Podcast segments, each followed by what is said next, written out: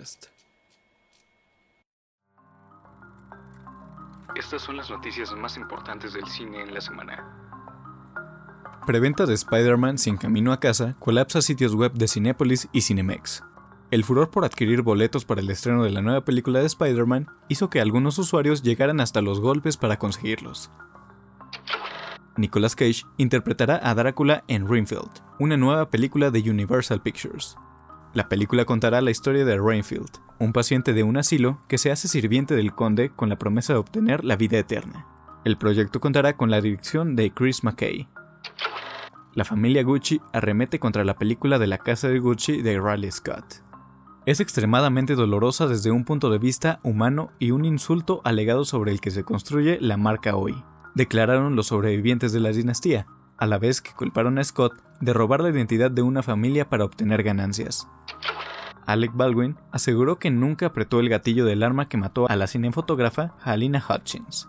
En su primera entrevista después del accidente, Alec Baldwin declaró que nunca apretó ni apuntó el arma y hasta ahora la causa del accidente se comenta como una falla de encendido.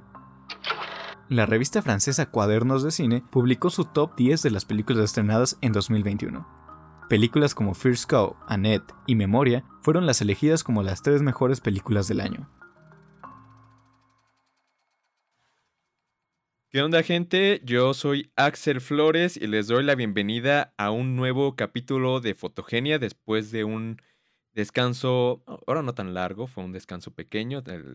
El, último episodio fue hace algunas dos semanas, ¿no? Dos semanas si no me equivoco. Y pues bueno, en esta ocasión me acompaña mi compañero y amigo Pablo Zamora. ¿Cómo estás, Pablo? Hola Axel, ¿cómo estás? Muy, muy bien.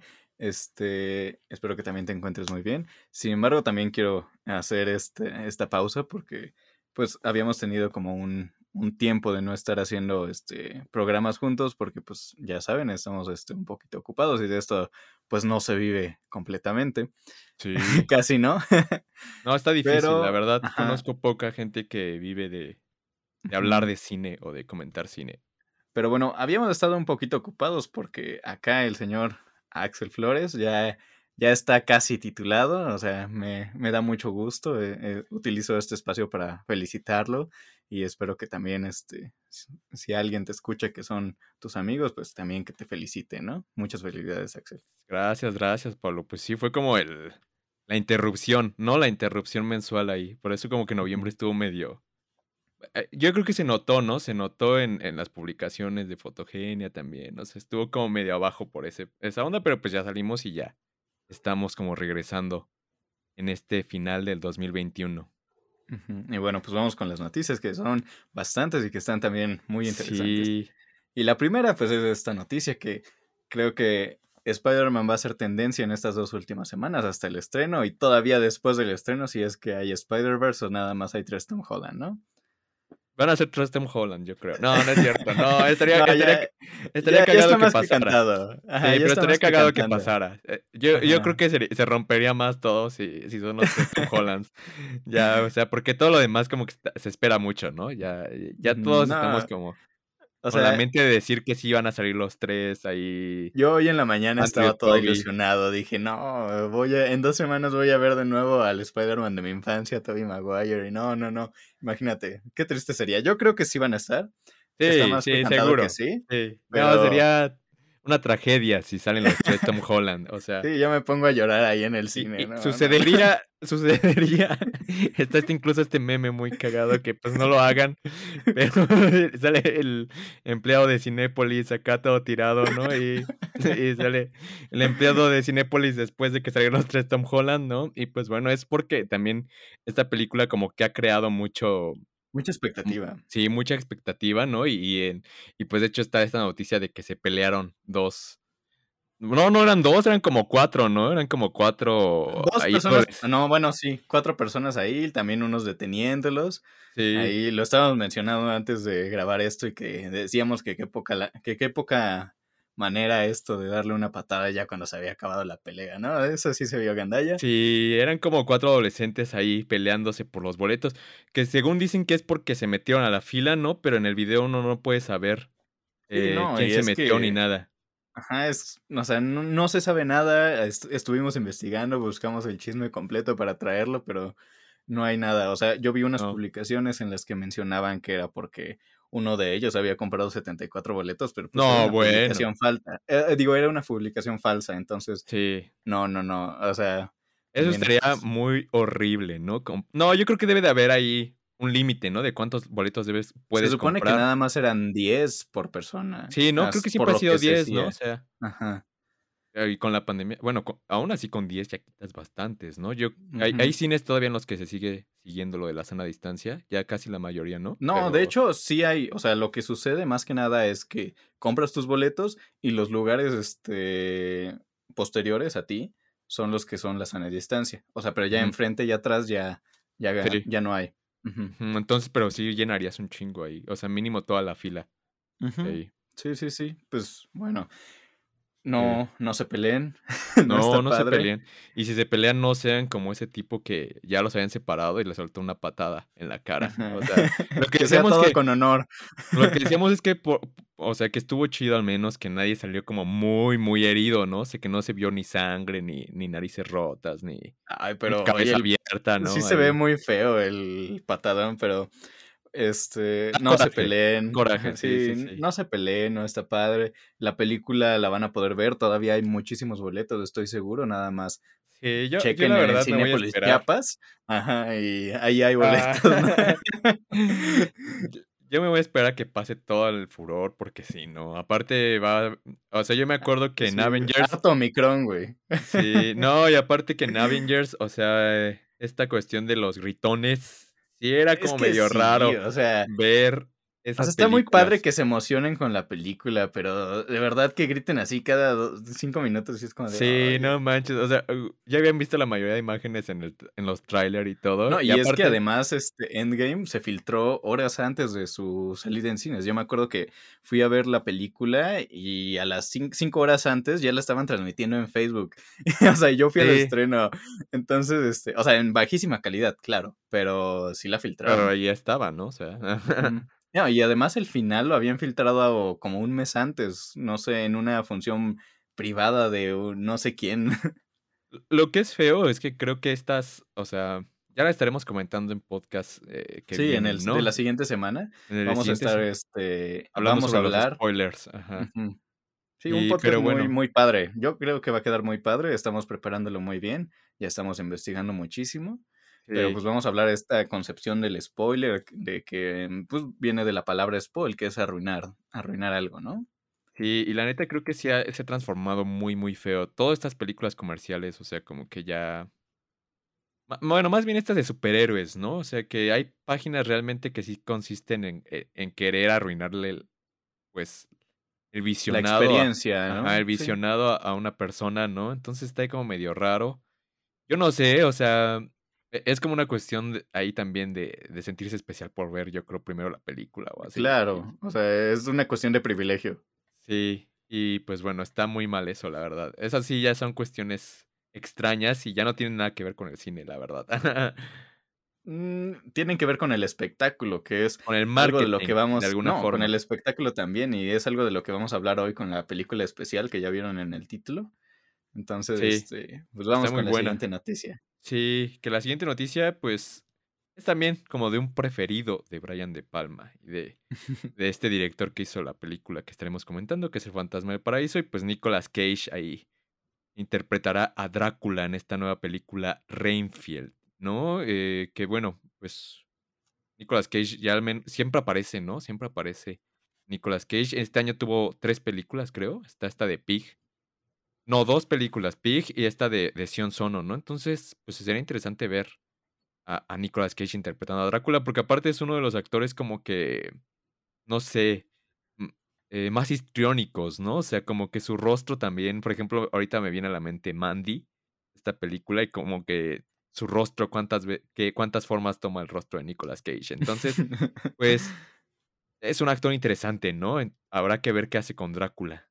No, yo lo que tengo este, aquí curiosidad es, ves que tenían pensado hacer un universo cinematográfico de monstruos, Universal Pictures, Universal, que, que estas películas iban a empezar con lo que fue la fallida La momia, o sea, pero fue horrible. Tom Cruise, ¿no? Yo no, ni siquiera la vi, o sea, yo no tenía ganas de ver. Tenía buenos actores, o sea, imagínate. Sí, Sofía Butela y a... Y a Tom Cruise, pues que es, es a mí nunca me ha parecido como un actor tan extraordinario, pero pues los productores sí confían mucho en él para realizar una película, ¿no? Gran, este, grandes escenas tiene el señor, ¿no? Sí. Pero sí, este, pues yo dudo que esta película sea del universo cinematográfico de monstruos. Yo creo que ese universo está más que muerto. Pero pues, Universal sigue teniendo los derechos de monstruos clásicos del cine, ¿no? Que es el monstruo de la laguna, este, Drácula, la momia. Esta creo que no está tan enfocada en Drácula, sino en este personaje, ¿no? Entonces, este personaje le da título a la película y pues a ver creo que también está Chloe Zhao iba a hacer una versión, una adaptación de Drácula, si bien me parece. Ay, sí, ¿no? Pero con Chloe Zhao ya le pone, o sea, es que está como un poquito con, con Yorgos Lantimos, ¿no? Que entre más sacada de onda esté la, la premisa de la película, más atención genera, pero realmente pues ya cuando ves la película ya no son tan extraordinarias, ¿no? La verdad que un western de ciencia ficción decían, ¿no? Sí, y bueno, vamos con la siguiente que es que la familia Gucci arremetió contra la película de Gucci de Riley Scott, ¿no? De la casa de Gucci. Esta película, no sé si ya, ya has tenido la oportunidad de no, verla. No, la, no la pude ver, pero sí he seguido el chismecito de esto, ¿no? Sé que sí fue como Sí, sí, está como interesante, ¿no? Como, por, ejemplo, e, esta cosa de que ya los eh, Gucci lo tiene el esposo de, de Salma Hayek, ¿no? O sea, y que sale en la película, ¿eh? Ajá, entonces, eh, aparte, pues sí, ¿no? Que la familia Gucci ya esté diciendo que, que los difaman de alguna forma y, que incluso este personaje Lady Gaga como que según todos piensan que estaban todos muy en contra de ella, ¿no? Y, y salió Gucci a decir que pues no, que ellos siempre han estado con la equidad de género y que muchos, eh, desde los, desde los 70 años que se crearon, pues siempre han estado eh, con, mujeres en, puestos muy importantes y quién sabe qué tanta cosa, ¿no? Y que pues Riley Scott precisamente según estaba eh, aprovechándose del nombre para hacer dinero, pero pues la neta también tiene como una cuestión muy clara ahí, un, punto muy cierto, que pues cuando asesinas y cuando vas a la cárcel con escándalos tan grandes como los que le sucedieron a esta familia, pues ya es del dominio público, ¿no? Y que no está... Sí, que eso fue lo que, lo que contestó este Riley Scott. Ajá. Bueno, que Riley Scott también se hizo tendencia hace poquito por mencionar que no filmó eh, Dune porque la Ciudad de México apestaba, ¿no? Declaraciones tristes, tristes. Ah. pues son declaraciones que denotan un cierto racismo, ¿no? Era normal, era normal en ese tiempo, ¿no? O sea, eh, bueno, o sea, ya tuvimos una conversación en el podcast pasado sobre lo normal y lo común, ¿no? Sí. O sea, no es que sea normal, es más que nada es que era muy común en esa época. Pues es que también hay, hay, una cuestión interesante ahí, ¿no? También, o sea, era lo aceptado también ahí dentro de la sociedad estadounidense. Eh, y pues bueno, estaban las, o sea, incluso estaba esta cuestión, ese término de países subdesarrollados, ¿no? Y México era uno de esos en ese tiempo. Hoy ya se discuten más esos temas, pero en ese tiempo no. Entonces ahí sí se manifiesta el prejuicio que tenía Hollywood y que lo sigue teniendo, yo creo, pero que ahora lo esconde más. Sí, ya, ya no es tan bien visto. Sí. Y bueno, vamos con la siguiente noticia, que es Alec Baldwin aseguró que nunca apretó el gatillo que del arma que mató a Halina Hutchins en el set de Roast. Sí, era Roast, ¿no? En la película. Ajá. Sí, pues que aquí dio la primera entrevista, ¿no? Creo que esa es la noticia, ¿no? O sea, porque no había hablado absolutamente con nadie, ¿no? En, sobre este accidente y pues bueno, estuvo en entrevista con ABC News y pues ahí declaró que pues él nunca apuntaría a alguien y que jalaría el gatillo, ¿no? Aunque fuera según de salva. Y pues bueno, todos están diciendo que fue como que, que, una falla de encendido, o sea, que ni siquiera sabían que pues estaba una bala real, ¿no? En, el Sí, digo, o sea, no, no es como, o sea, fue un accidente real. O sea, no, no creo que alguien diga, ay, sí, voy a... Sí. Y menos en una producción así, ¿no? Sí, ¿no? Tan en el ojo del huracán, o sea. nadie quisiera eso, yo creo, ¿no? O sea, Sí, no, es de lo, creo que es de los peores, este, porque o sea, aparte, de las peores cosas que pueden pasar en realizando una película, sí, no, aparte, pues es- e- e- era obvio que, bueno, aquí fue una directora de una, de un actor o de un, este, de un miembro del cast. sí, del, del crew, y pues sí, o sea, era obvio, o sea, no creo que aquí haya como una teo- teoría de cons- conspiración ni nada, porque pues era como muy obvio que lo iban a investigar hasta sus últimas consecuencias, o lo van a investigar hasta sus últimas consecuencias, entonces, pues creo que era como, eh, fue un accidente y creo que era el peor lugar para intentar asesinar a alguien, ¿no? Bueno, pues Sí, sigue, siguen las noticias de esta lamentable, de este lamentable acontecimiento, ¿no? sí, y Eh, después lo de la revista de Cahiers du Cinema, o de los cuadernos de cine, ¿no? Su top 10 de películas, ya Sí, finalizando el ya, 2021. lo tradujiste aquí. eh. Sí, los cuadernos de cine, porque pues bueno, no, no sé si aquí se llegaron a vender así, la, la verdad desconozco, pero en España sí, sabía que sí, ahí sí llegaron los cuadernos de cine. Y pues este top que trae incluso películas de hace, o sea, siempre hablamos como de la globalización en el cine, pero pues acá traen películas de 2019, ¿no? Que es First Cow de, de Kelly Reichardt, en primer lugar, o sea, está como interesante eso. Sí, y también traen películas como Annette y Memoria, ¿no? Que Sí. yo creo que tú sí llegaste a ver este, la de Memoria, no sé si ya la viste. Sí, ya, ya pude ver, ya, ya, ya he leído, ya he visto la, ma- la mayoría, ya he leído, este, ya, he visto la mayoría, eh, pues es un, es un top interesante, a ver, las digo rápido, eh, porque pues creo que en, en el intro solo mencionamos tres, ¿no? O sea, eh, First Cow, la primera, Annette, la segunda, Memoria, la tercera, de Apichat Punk Veraceta eh, después Drive My Car, de Ryusuke Hamaguchi, France de Bruno Dumont, esa sí no la he visto. The French Dis- Dispatch de Wes Anderson, que pues era obvio que le iban a poner, ¿no? Por toda la cuestión de las revistas también. Y después al abordage, o esta aquí, que, al abordaje de Guillain Brack, que también ya llegó a, a México. Está ah, la de la joven y la araña, de Ramón y Silvan Sucher, que incluso tenemos ahí reseña en, en el sitio web. Después de esta de The Car Counter de Paul Schrader y Benedetta de Paul Verhoeven. Esas son las 10 que escogieron. Pues la mayoría ya se ha visto o se verá en México en los próximos meses. Ya Eh, algunas ya también ya llegaron en Torrent para... sí, creo que casi todas. La única, que- creo que incluso la de Paul Schrader ya. La única que no sería la de Dumont. La de mm, sí, incluso la de- Annette pues se acaba de estrenar en Movie, ¿no? Sí, Hace y en y salas tuvo también su, su, su tiempo en salas de cine, Sí, Memoria pues estuvo en la muestra. En la muestra Entonces, pues cine de la ahí, ahí, ahí lo pues tienen. Y también, pues, en un, en unos días, también en unos, un en unas ratito, semanas, sí. sale El, la el top. nuestra, nuestro top de Nuestro top. Ya, ya adelántanos una, Pablo. ¿Cuál vas a poner? A ver, ¿cuál, cuál es tu número uno? películas de anime. Ah. Ah, ah, sí, ya nos habías dicho, ¿no? Yo Sí, ya les había no, avisado que no, voy no lo había dicho ahí acá en la grabación, pero sí ya había dicho que iba a poner esta acá de unas películas de... No, son muy Kimetsu no buenas. Yaiba, ¿no? No, no, no, Evangelion también voy a poner, ¿eh?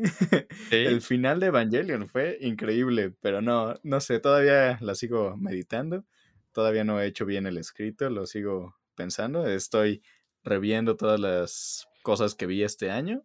sí, es que ese es el problema, ¿no? Que uno tiene que, que volver a ver algunas, ¿no? O sea, que dices, las que te faltan también, pero pues bueno, las que te dejaron con una espinita para saber si sí son tus favoritas. Sí, no, este, también estoy esperando a ver qué tal está West Side Story de Steven Spielberg. Yo creo que va a estar bien, ¿eh? Yo creo que sí. Sí, muchos, Spielberg, sea. este, o sea, las críticas se van hacia lo peor o hacia lo mejor en cuanto a esta película, pero a ver qué, qué sucede, sale el 9 de diciembre aquí en México, entonces ahí Van a faltar muchas viendo. también, ¿no? Porque aparte, pues, por ejemplo, aquí la del, Sí, pues es lo que de de la, del... globali- Ajá, de la globalización, que aquí muchas películas no llegan. Need Merali todavía no va a llegar acá. No, hasta Eh, no hay enero. ni fecha de, de estreno todavía. Bueno, yo no he visto fecha de estreno de esta película. Sí, creo que según lo que nos mandaron, Ujú. eh, en enero de 2022. O sea, creo que era por 22 de enero, pero seguramente me estoy confundiendo con el año. Pero sí, o sea, es en, en enero seguro, según ya tienen un- una fecha. Ok. Pues bueno, hasta aquí están las noticias del día de esta semana. Esta semana, sí. Pues estuvo cargadito, ¿no? sí, fueron, fueron bastantes. Este, seguramente se nos fueron algunas, pero pues, también la cuestión es ver las más relevantes, ¿no? Y por lo, lo, regular siempre cerramos en 18, 19 minutos y pues bueno, ahorita sí se, se cerró de las noticias ahorita en, en ese tiempo, ¿no? Un eh, buen pues tiempo, ¿eh? Sí, creo que ya está, ya, ya lo tenemos ahí, ¿no? Ya, ya tenemos callo en, en cuanto a comentarlas, ¿no? Ajá. Y pues bueno, ahora sí, ya vamos a pasar a esta película The Phantom of the Paradise, El fantasma del paraíso de Brian De Palma. Una película espectacular, una película... Eh, del año 1974. Pues sí, una película del año 1974, pero pues bueno, que eh, eh, una película espectacular que combina muchos géneros dentro de ella, que combina muchas formas dentro de ella. Eh, y, que bueno. Que para empezar, creo que pues es una obra que se inspira, digamos, que toma prestado de otras tres, que es El fantasma de la ópera, Fausto y El retrato de Dorian Gray.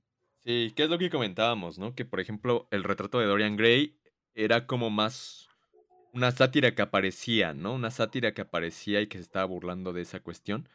Eh, pero así, o sea, principalmente es del fantasma de la, de la ópera y de, y, de, y de Fausto, ¿no? Que es como lo, que aparece ahí. Sí, pues bueno, este, igual que en el fantasma de la ópera, aquí Windows, Windows, Windows Winslow Leach. es un nombre un poquito complicado, pero Winslow Leach es un compositor, un, un gran compositor, un compositor con muchísimo talento, que es este, pues en cierta medida, sí, es estafado por este, por un productor que es Swan, un, un productor muy reconocido de música y que pues con todos sus conectes que tiene y con toda esta influencia, como que lo inculpa porque para quedarse, digamos, con su música y ya... Sí, con una cantata que hizo y que precisamente se llamaba Fausto la cantata. Sí, es una que es una obra, una obra musical de varias piezas que están inspiradas en, en Fausto, ¿no? Estas piezas en la vida real fueron hechas por Paul Williams, quien interpreta a Swan en la película. Sí, e, está como interesante ahí todo esto, ¿no? De cómo este, pues, Williams sale. De esto trata la película. Este también, pues, hay como una transformación, porque eh, de Winslow, ¿no? Que es este personaje, pues, interpretado por William Finley. Este. Que pues al ser inculpado por Swan para que éste se quede con, con su obra, con su música, él llega a una prisión que es Sing Sing. y que lo inculpan de vender droga, o sea, le plantan droga a los, los policías, o sea, al más estilo de Latinoamérica, yo creo. o sea, le plantan droga y pues lo llevan a la cárcel, lo inculpan ahí. Pasa un rato pues, este, ajá, y entra como en un programa según de... Está como bien raro eso, ¿no? Le quitan los dientes completamente. Le quitan los dientes, le ponen unos de metal, este, y él se escapa de la prisión cuando escucha los, este, ¿cómo se llama? Los frutos rojos, que son la banda de, la banda que representa este Swan. Una boy band de alguna forma, ¿no? O sea, una boy band cualquiera cantando su pues, canción, su, composición, ¿no? Entonces ahí él se vuelve loquísimo y se escapa de la prisión y este intenta, este, ¿cómo se llama? Intenta explotar en cierta medida, pues los récords de este, o sea, el sitio de donde se arman los discos en ese entonces de Swan y pues le sale mal y termina desfigurado, su cara termina siendo como en cierta medida pues aplastada por una prensa de discos y esta es una referencia clara al fantasma de la ópera, ¿no? Sí, que termina deforme y pues ahí ya empieza, después un, montón de cosas pues va al paraíso, eh, al, al paraíso que está construyendo este Swan y pues se vuelve un fantasma en ese, en ese recinto, ¿no? Incluso hay como una cuestión interesante aquí que se habla de que cuando precisamente se le deforma el rostro a este Winslow, una de las, de las primeras versiones sí mostraban ya su cara deforme, cómo le deformaba la cara a este accidente. Eh, pero después eso se eliminó y se quiso que pues esta, esta es, su cara deforme se viera hasta el final de la película, ¿no? Y pues sí, tiene como una, una razón de ser esa decisión. O sea, creo que es muy acertada dentro de pues la duración de la película. Y bueno, este, el personaje de Swan está buscando una pieza musical para, para inaugurar este El Paraíso, ¿no? Que es este teatro especial que es como su Disneylandia, que es lo que dice en la película, y que pues es, resulta ser esta pieza, ¿no? Esta pieza que ha compuesto Winslow. Y este, pues cuando él se está dando cuenta que le están robando la pieza, que es porque están haciendo audiciones para una para que alguien la cante, una, una mujer, pues conoce al personaje de Phoenix, que es también está, bueno, que entra en la triada de personajes importantes en la película y que es una mujer muy talentosa, una artista, por así decirlo, una artista emergente. Sí. De Winslow queda prácticamente enamorado. Sí, aparte es interpretada por esta Jessica Harper, ¿no? Eh, que creo que, por ejemplo, más o menos aquí en estos podcasts, como que siento que ya hay también una... Ya nos estamos enfocando mucho como al cine de género, no, no ha habido como tantas... Hubo un pretexto ahí, por ejemplo, en, en noviembre, ¿no? Que fue eh, pues el mes del terror, ¿no? Y que hablamos de películas de terror en su mayoría, pero bueno, la, la otra fue una película musical, ¿no? Y, pues bueno, esta es una que combina estas dos, pero bueno, Jessica Harper es como muy, no sé, para todos los fans de género es un rostro como muy conocido porque también salió en Suspiria de Argento, ¿no? Entonces, creo que también son de estas, son de estas actrices, ¿no? Y de estos intérpretes de los que uno va teniendo como mucho cariño por estas películas, ¿no? Porque precisamente como que se constituyen en nuestro imaginario, pues, como nuestras favoritas, ¿no? y vaya que en la película tiene un papel muy interesante y una, este, tiene dos presentaciones dentro de la película, dos canciones en las que, que, canta, pero la de Old Souls creo que es una de las mejores canciones de, dentro de esta película. Creo que no sé si es la más este, recordada, pero es una gran canción. Sí, y que, y que la neta que bueno, o sea, Brian De Palma, en, en algún momento creo que lo mencioné cuando hablamos de Christian Petzold, que este Petzold decía que había cineastas que tenían alma de músicos, ¿no? Y Brian De Palma como que de alguna forma la tiene. Y es difícil encontrar películas, ¿no? Que, en las que la música como que no te moleste, o sea, ¿sabes? No sé si a ti te pasa, pero a mí me ha pasado muy seguido en que luego los, los scores, las, las bandas musicales, eh, uno la siente como que están forzándote a sentir o a tener una emoción. A veces la siento como un poquito fuera de tono.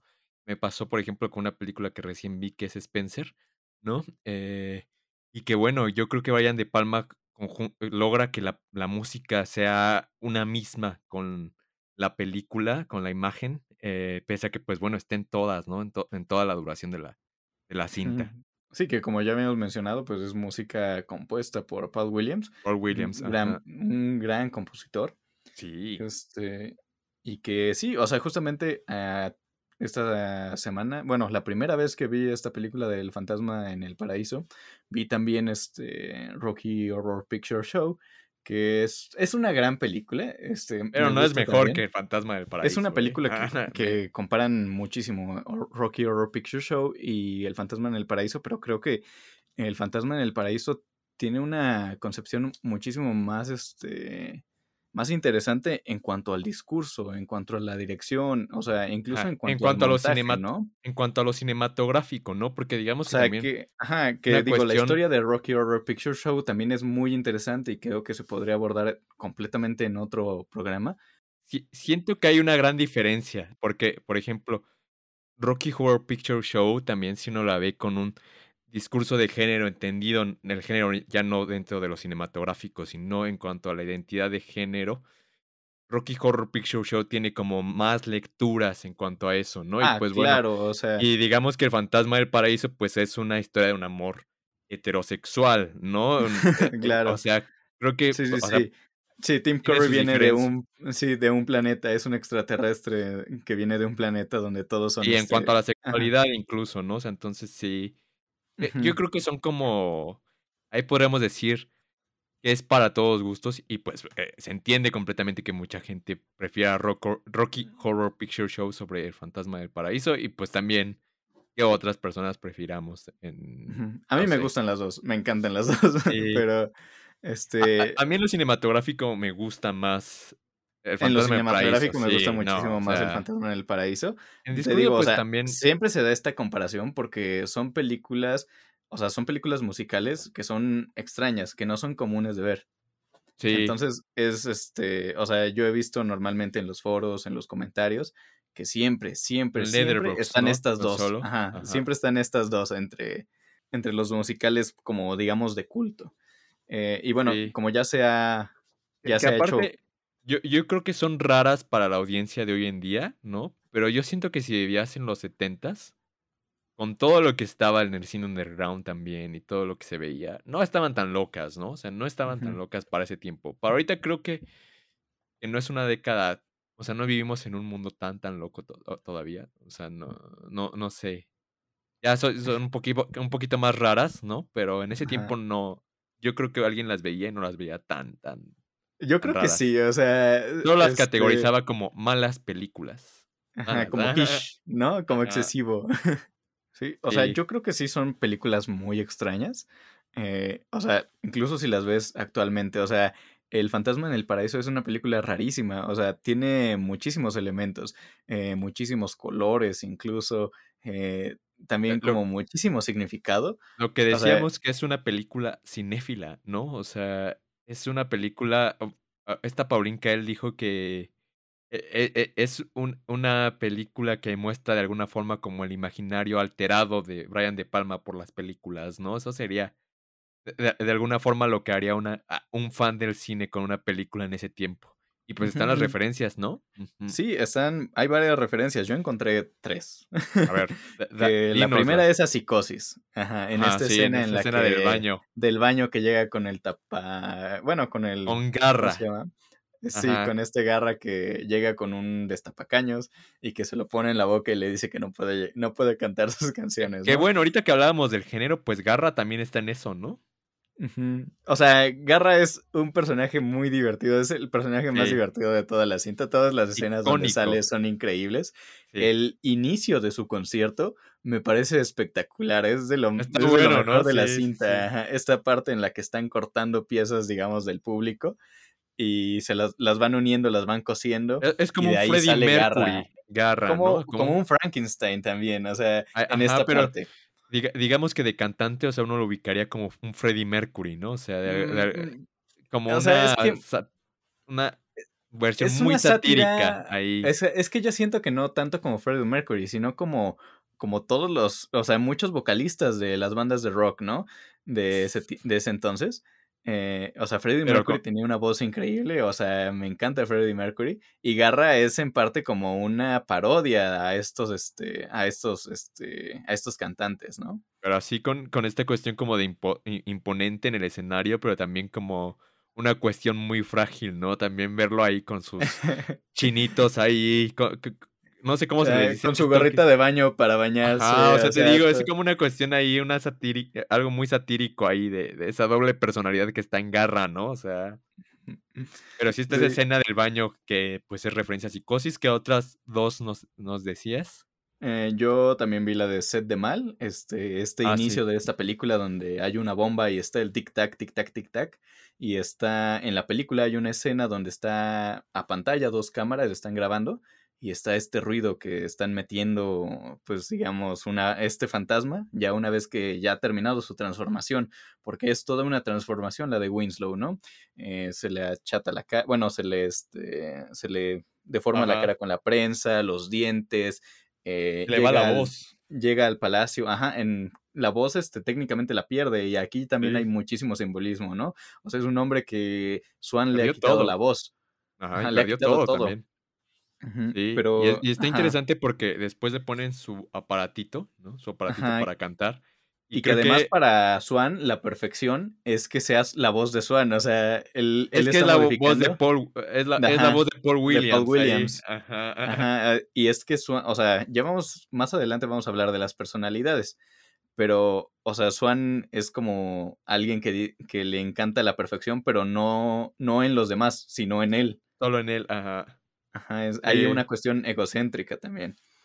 Y bueno, este, esta, esta escena que está filmada a dos cámaras, que es una escena fantástica. O sea, son tantos elementos en pantalla que no sabes ni a qué ponerle atención. Eh, pero bueno, está esta escena, muy padre, muy buena escena. Ya si la ven o si la han visto sabrán a cuál me refiero. Y si la van a ver, La van a Sí, notar no, luego, yo- luego, porque es de las mejores Véanla, escenas de toda la película. Véanla, Eh, está en, en, ¿en dónde está esta película? En Star Plus, ¿no? O en sea, Star creo. Plus, ajá. Ajá. Y bueno, también la tercera que encontré es una referencia al padrino. No sé si sea, tal vez, pero es en el inicio de la película donde está Philbin, que es el, as- el asistente de Swan, que le está hablando sobre una, una cantante que, que él amaba y que le enseñó todo lo que sabía, pero que al final los abandonó y que quiere que la destruya, ¿no? O sea, es una idea aquí como de, no, destruye a esta persona, como en el inicio del padrino. Sí. Sí, que eh, a, a mí también, por ejemplo, está esta cuestión eh, en las referencias, esta del doctor Caligari, ¿no? O sea, del Mm. doctor Caligari, de, por- de este cisne como, como el doctor Caligari ahí. em, y, y también, por ejemplo, ahorita que eh, mencionas esta escena, ¿no? Eh, yo relacioné esta película de Fantasma del Paraíso, ahorita que pues ya, ya vi a Annette, la relacioné un poco así con, con esta, ¿no? O sea, son dos películas igual de extrañas, o sea, Annette es una película extrañísima. Rarísima Y también. sí, y yo creo que entonces sí, sí hay que valorar a las películas por su extrañeza, y yo creo que también en los setentas sí era una película extraña, El Fantasma del Paraíso, eh, y que también está guiada completamente por la ópera, y incluso ahí pues este, a esta cantante que quieren destruir es a Annette, ¿no? Annette. Entonces ahí yo, yo ahí lo dejo nada más, yo creo que son películas muy parecidas.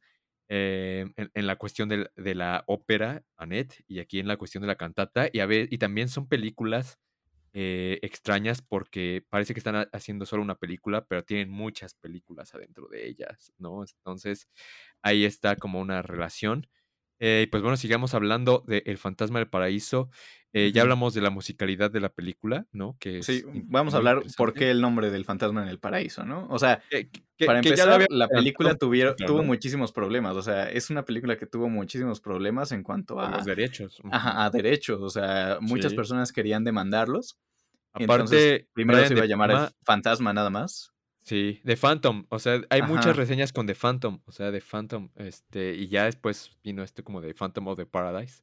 Sí, Pero sí, que si se, llam- se- si seguían con el nombre de Phantom iban a recibir una demanda.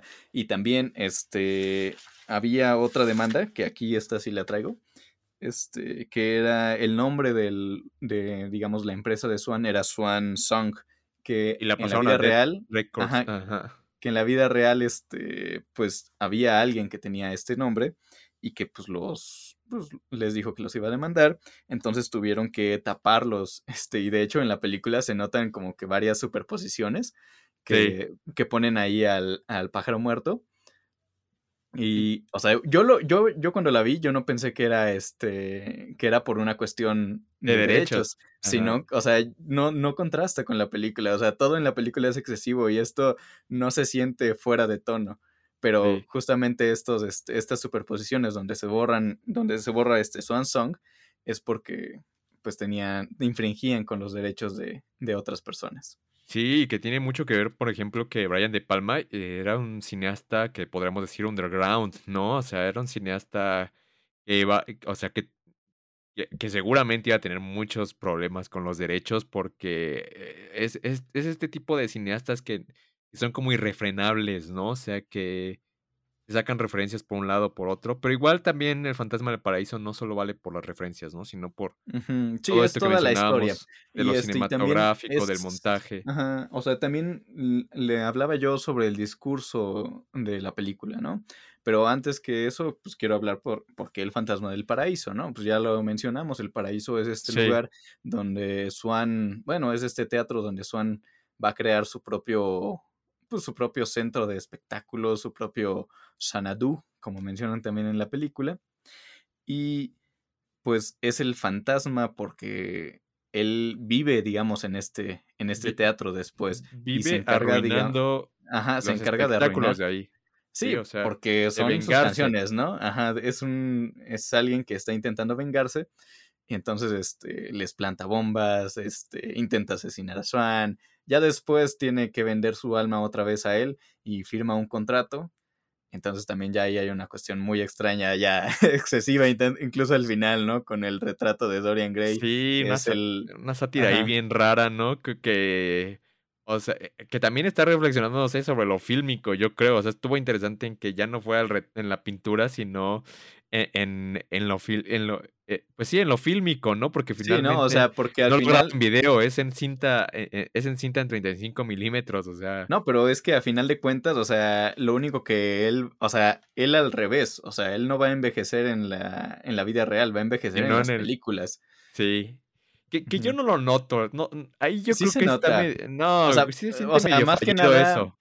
No, o sea, más que nada, este, porque nunca se ve su cara, casi nunca, pero ya, ya esta segunda vez que la vi, hasta su voz cambia, o sea, se escucha como tenebrosa y todo por el Ah, pero, estilo. pero es que hay algo ahí con la voz también, ¿no? Que por ejemplo cuando firma los contratos ahí con este, en ese mismo video, cuando fir- firma los contratos con este Pero es Winslow, porque, ajá, porque Phoenix, él, ya es como una este, entidad ahí Sí, porque justamente él, o sea, es que las cámaras, o sea, porque se supone que el diablo le dice que, que tiene que ver este, todos los días eh, lo que, cómo se El vería trato. él realmente para que vea lo afortunado que es. Entonces, este, sí, o sea, ya es una entidad así ya demacrada en los videos y por eso él no permite que nadie le tome foto o video, porque, Porque lo verían así, ¿no? Sí, porque que tiene que proteger a toda costa este, este primer video en el que se le ve así, en el video donde iba a ser su suicidio, sí. porque si lo pierde, digamos así, meramente como en el retrato de Dorian Gray, Pero él se muere. se muere. Y Sí, también, esta- en cierto sentido, pues ya como el fantasma al final de la película está eh, pues amarrado a él, si él muere también va a morir el fantasma, ¿no?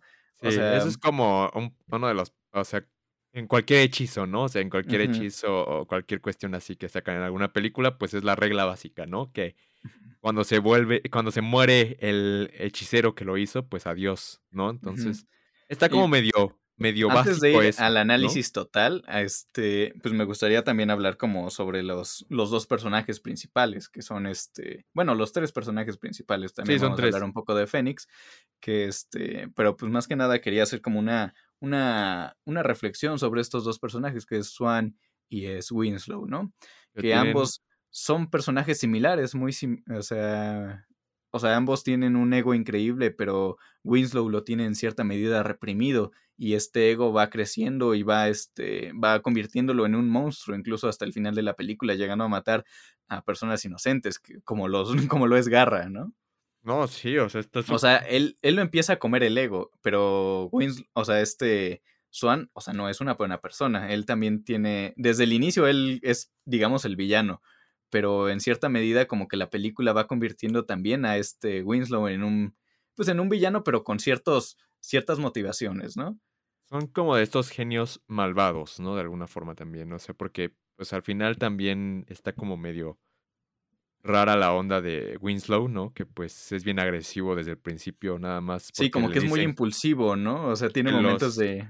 Juicy Fruits van a tocar su cantata y se Y enoja que le dice, no, jamás ellos van a tocar mi música, Sí, o sea, como dices, aparte pues, o sea, habla precisamente de, de no sé, de, la- de, la, de lo corrompido de la industria musical, ¿no? Que en No, es más que nada de la industria del entretenimiento. O sea, yo lo siento como una crítica a la industria del, entretenimiento total. Lo abarca desde el punto de vista de la música, pero puede Pero bueno, aplicarse sí, a o sea, todo.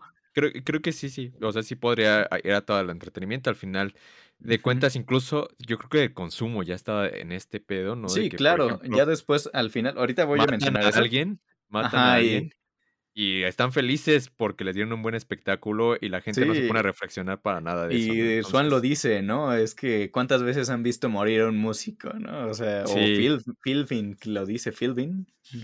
Alguien lo dice, pero bueno, tendrían que tener una muerte de un músico ahí a fuerzas diarias. No, bueno. No, y Insostenible ese paraíso. Hay muchísimas personas, sí se puede, pero sería terrible. No, sí, no, yo creo que insostenible ya de... Pero bueno, este también pues vamos a hablar de Phoenix, que es este personaje, esta chica que es eh, muy talentosa, pero que se vende a la industria, ¿no? Que incluso dice, no, ¿sabes qué? O sea, yo doy lo que quieras, pero vuélveme a conseguir este, este público de esta noche, ¿no? Eh, Hay una, Sí, una frase que le dice así a Swan. sí, pues Eh, ahí, o sea, es igual, ¿no? Como en las reflexiones de, que, que se logra, o sea, es que es como una reflexión en conjunto en cuanto a la industria del entretenimiento, a la industria, también, pues no sé, al, al Star System ¿no? De, de Hollywood también. Sí, y que también, este, por ejemplo, hablan también sobre el abuso que llegan a tener este, los, los, mismos, los, las mismas personas que quieren formar parte de este, de este negocio, ¿no? O sea, estas escenas donde están captando chicas para eh, pues, abusar de ellas y ya después les prometen el cielo y las estrellas y, y realmente no les da nada. Entonces, este, es, ahí también hay muchísima crítica al espectáculo, a, a, todo lo que es atrás, lo que está detrás de él, ¿no? Sí, sí, sí. Sí, pues la neta que sí es una película con, con muchos matices. Eh, sí es una película que a mí me gustó mucho la primera vez que la vi. No la tiene mucho.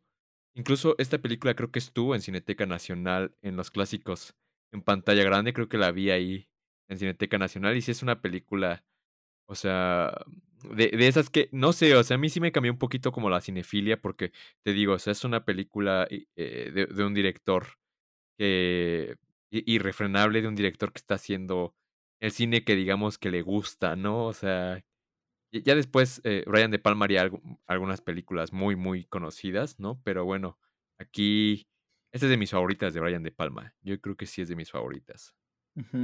Sí, este, bueno, eh, también en el análisis, eh, pues va como que también, pues que se vende la, la autodestrucción como el espectáculo, ¿no? O sea, está este Garra, digamos, este, muriéndose en el escenario y también yo lo siento como una referencia a que no importa qué tan, qué tan terrible te esté yendo a ti o qué tan terrible estés, este, o sea, qué tan terrible te estás te estás haciendo daño, digamos, a ti, pero no importa porque lo estás vendiendo como bueno, como espectáculo y te está yendo bien, ¿no? Es, es que. y eso es algo muy terrible porque hay muchísimos artistas que, que venden esta autodestrucción y la venden como espectáculo, ¿no? Entonces, ¿a costa de qué están ganando fama?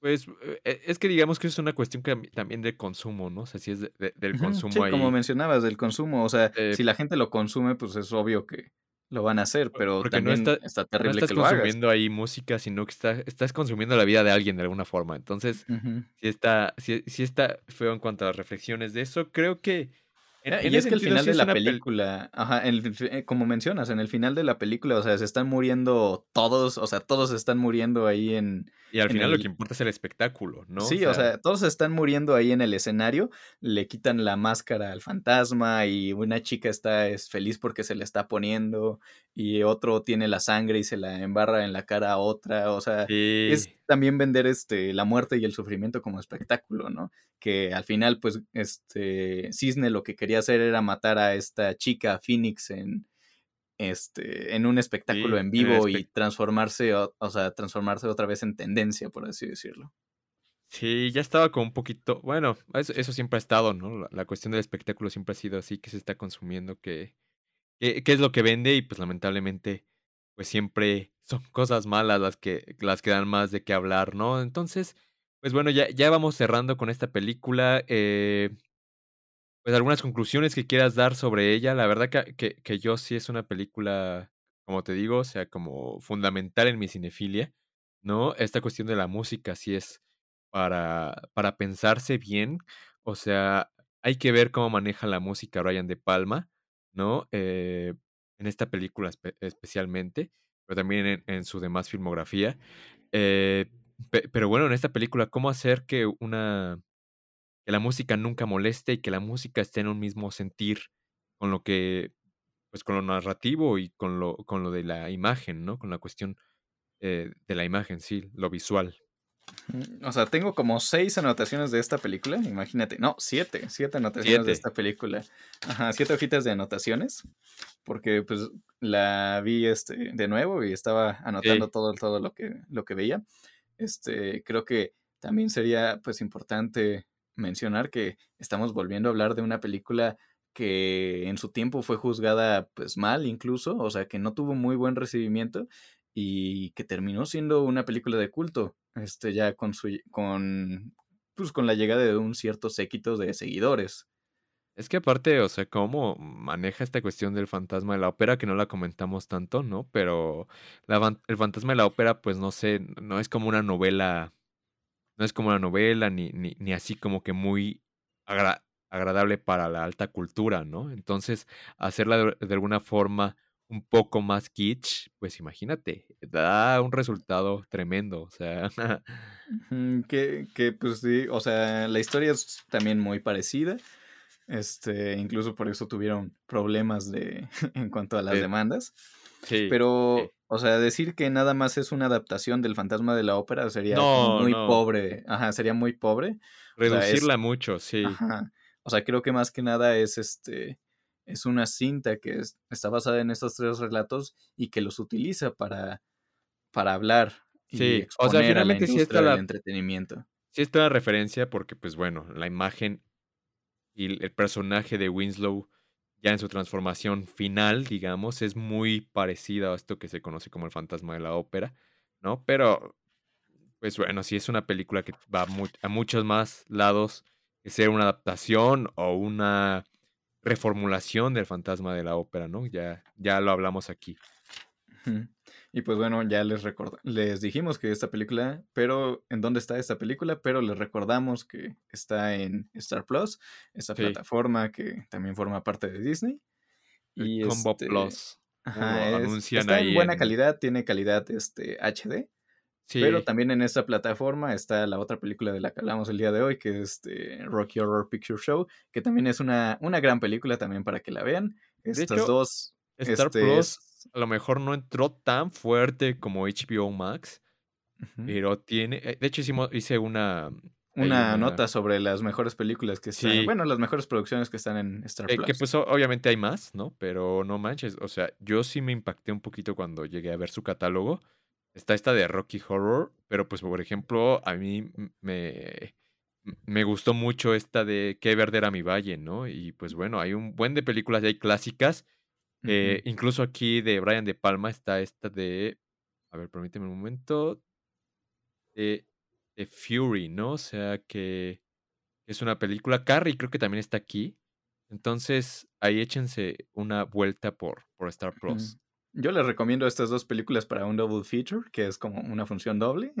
Sí, sí, sí. O sea, son increíbles, este, les van a gustar mucho si son también fans de los musicales. De los musicales, películas de horror, películas que van a todos Alocadas, lados. Ah, raras. Ajá. Estas dos películas son increíbles. Ya después, en algún otro episodio, seguramente hablaremos sobre la concepción de Rocky Horror Picture Show. Y este, y yo creo que en esa sí tendríamos que tener acá a un invitado especialón, ¿no? Para, muy especial para hablar de esta película. Al Nico, güey. Ah. a ver a quién, pero sí. Sí, no, a ver, a ver a, quién les traemos cuando hablemos de, de Rocky, Horror, Picture, Show. Pero pues la neta sí, eh, yo, yo, creo que en esta pues ahí la tienen, vean El Fantasma del Paraíso si no la han visto, si la vieron pues vuelvan a ver. Eh, Coméntenos, háblenos. Siempre, siempre estamos aquí esperando sus siempre, Ya, ya no ponemos esta cuestión de, ya no la pusimos esta semana de que nos mandaran sus comentarios eh, por nuestras redes, ¿no? Pero pues siempre tienen abierto ahí que, que, nos manden. A ver si lo ponemos la próxima semana para el, podcast que estamos preparando de los spoilers, pero bueno, ahí ahí estaremos recibiendo sus comentarios. Y pues bueno, eso sería todo en este capítulo dedicado al fantasma del paraíso de Brian De Palma. Eh, pues bueno, yo me despido. Pablo, ¿tienes algo que decir?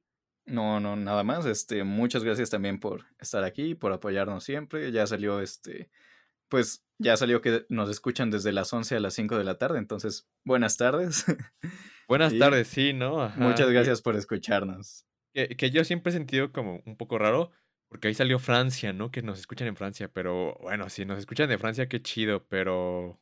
Qué raro también. Sí, qué raro, ¿no? Ahí, ahí, bueno, no sabemos si hablan, si hablan español o quién sabe, ¿no? Pero eh, lo, más seguro es que sí, porque también hay una comunidad. Seguramente hay mexicanos parlante en Francia, muy, hay mexicanos en todos los lugares, o sea, y también personas hispanohablantes, como mencionas, o sea, no necesariamente mexicanos, pero también, este, pues, ya, bueno... Ahí, ahí están los analytics, ¿no? De alguna forma. Ya tenemos también una, una, una, petición sobre hablar de una película de, creo que es de este Iñárritu, es la de 21 gramos. Oh, ya, ya. Sí es de pues Iñárritu esta película. Sí, sí es de Alejandro González Iñárritu, sí. Sí, sí, sí. Y pues bueno, vamos a prepararlo, se los prometo. Sí, ahí estaremos a la persona que me dijo que habláramos de ellas, lo vamos a hacer, te lo juro, pero danos chance. Película extraña, extraña. a ver qué diremos de ella. Pero sí, bueno, entonces, eso sería todo y pues hasta la próxima. Gracias por acompañarnos. Escuchaste Fotogenia, un podcast para los amantes del cine.